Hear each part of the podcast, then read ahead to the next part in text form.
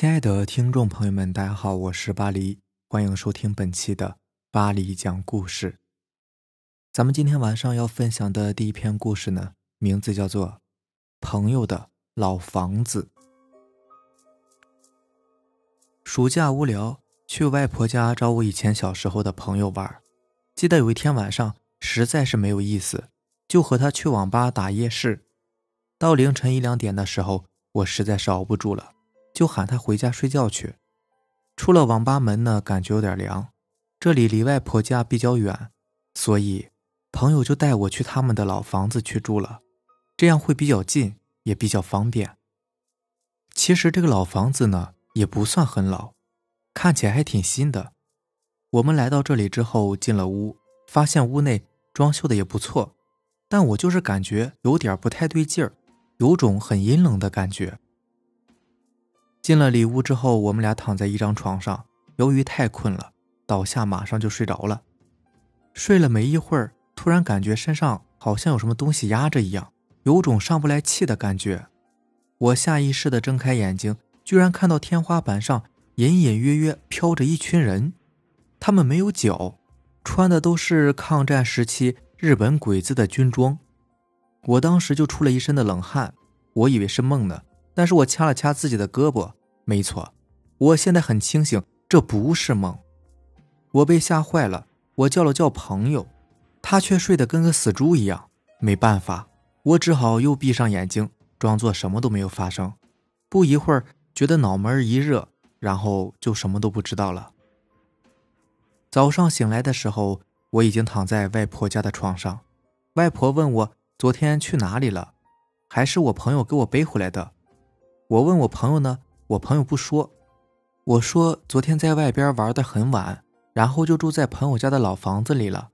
外婆一听吓坏了，连忙说道：“哎呀，那个地方去不得呀！”我问原因呢，外婆犹豫了很久，还是告诉了我。那是外婆小时候的事情了。那个地方啊，原来是抗战时期的一个日本鬼子的炮楼，一个营的鬼子。就在这里驻扎着，后来遭到红军的偷袭，全军覆没。从此晚上经常会听到一些惨叫和痛苦的呻吟。改革开放以后，这里被房地产投资盖起了居民楼。我朋友的父母就在那里买了一套房子。谁知道刚住进来没多久，晚上老是做噩梦，惊醒的时候就看到天花板上有一些模模糊糊的人影飘来飘去。后来就因为这个，他们搬了出来。听完之后，我被吓了一大跳，原来是这样啊！不过到今天，我朋友也没有跟我提起过这件事情。下面这个故事名字叫做《乡村鬼事》，作者西次元。同村有一位关系隔得老远，但是依照辈分，我得管他叫舅舅的一个人。他突然有一天呢。莫名其妙的疯了，村上的人都是一窝蜂的跑去他家里看热闹，而我父亲却是真心实意的去关心慰问那位舅舅的。当时我大约只有六七岁吧，只记得是夏天，本来两家呢离得也不是很远，我也就跟在后面屁颠屁颠去凑热闹了。到了那人家呢，见他一个人呆呆的坐在院子里，抱着他的女儿秀丽，浑身发抖。而平时那种嚣张跋扈早已不复存在了，好像是换了个人似的，看起来有点像是傻子一样。多年以后，我仍然记得看见的那一幕，他仿佛是在害怕什么，只是用手抱着女儿，不准别人靠近。那种神情就像是受了极大的打击和精神迫害一样。后来熟识的人想要上前安慰他，结果他一把将女儿推开。飞快地冲进猪圈里面躲着，村子的叔叔婶婶们都只有摇头叹息。我见没有什么好玩的，感觉无聊，就跑回了家。而父亲呢，由于平时就和秀丽他爸交好，等到很晚才回来。回来后就说秀丽爸的情况呢不太好，估计啊熬不过今晚了。我听了之后也没有多余的感觉，当时那么小的年龄，对于死亡。还是没有什么具体的概念。第二天天未亮，鞭炮声响起，似乎在向全村人宣布着秀丽他爸的死亡。葬礼过后，我爸就禁止我和妹妹去秀丽家屋后面玩。我不以为意，但是后来确实也很少去那里玩的。虽然不知道为何父亲那样告诫我，但是那儿本来就是一堆杂草和坟包，也没有什么地方可以玩啊。有一次，当秀丽父亲去世很久之后，我和邻居的小伙伴们呢玩起了捉迷藏。我发誓，经过那件事情之后，我再也不想玩捉迷藏了。轮到我藏起来的时候呢，我先选择了一些柴堆和灶底，结果都被发现了。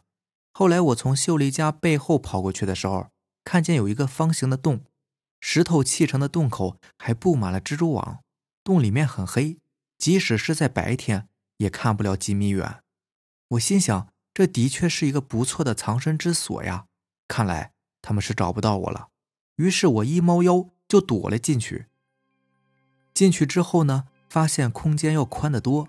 我怕伙伴们在洞口看见我，于是又往里面挪了几米。当时全身心都沉浸在一种喜悦当中，并没有发现周围的怪异。等了很久都没有人从外面经过，也没有人呼喊我的名字。慢慢的，我就睡着了。在我似睡非睡之间，我感觉有东西从我身上爬过，我以为是在做梦呢，翻了个身继续睡。结果就扑倒下去，没有预想的疼痛，我被扶了一把，当时就醒了，赶忙说谢谢。睁开眼睛发现身边还是一片漆黑，我这才记起我还在洞里啊，一下子反应过来，那刚才是谁扶的我呢？眼睛慢慢适应了黑暗，我看到在我睡觉的地方左边不远处靠着一个完整的骨架，一下子就把我吓哭了，当时不知道怎么办。越急哭得越卖力，又不敢像当初那样出去，怕那具骨架活过来抓住我。这时我听到有人叫我的名字，我停止哭声，果然听到是在叫我的名字，我吓得都快要昏过去了。这时才发现声音来自洞外，而且是父母平时对我的昵称，我就赶紧出声答应。过了一会儿，我就被抱了出去，出去之后被父亲狠狠地训了一顿，我就一直伏在父亲背上。回了家。后来过了两年，父亲才对我说：“当时秀丽他爸就是进了那个洞，出来之后就疯了，只是一个劲儿的喊着有鬼。”然后我爸还笑着说：“我命大，进去了出来居然都没事。”我生气的说：“才不是呢！如果你身边就有一副死人骨架，你还在旁边睡了一觉，世人都要吓死了。”父亲听完之后感觉很惊讶，进去抱你的时候没有发现什么骨架呀。你是不是看错了？听了父亲的话，我就好像是大热天喝了一瓶冷饮，身心都凉了一个透。那么当时那具骨架跑哪儿去了呢？谁又在我快要摔倒在地上的时候扶了我一把呢？这个故事的名字叫做《抢房》，作者马灿龙。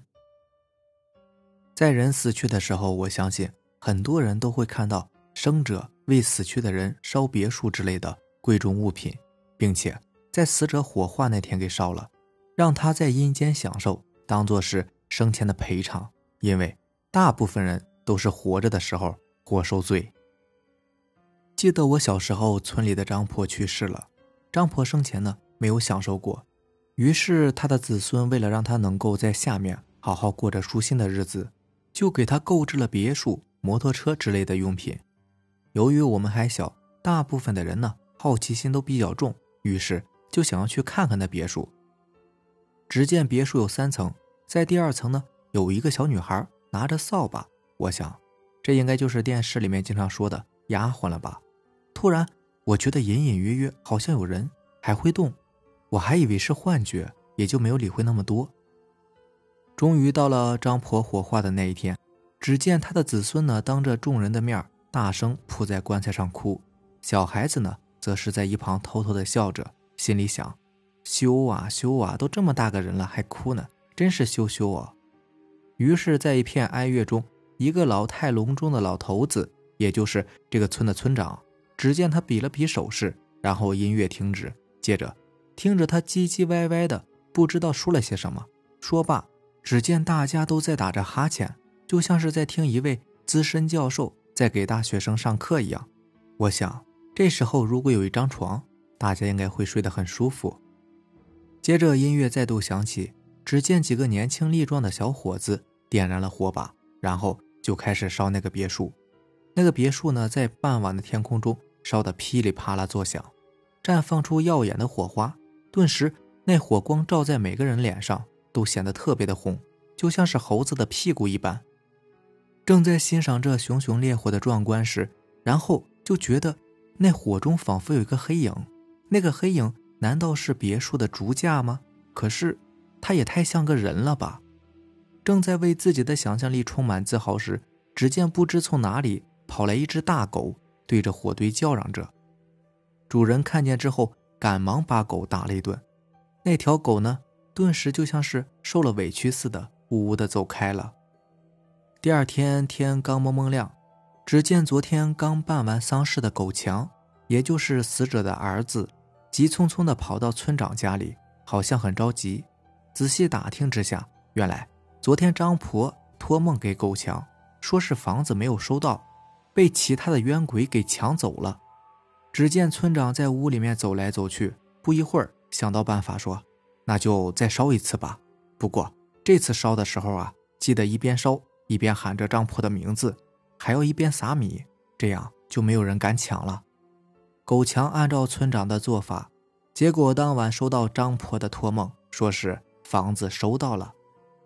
看来这阴间的治安似乎也不怎么好嘛。好了，以上就是咱们今天晚上要分享的故事啦。如果喜欢咱们的节目呢，就点个订阅吧。行，那让咱们明天见，拜拜，晚安。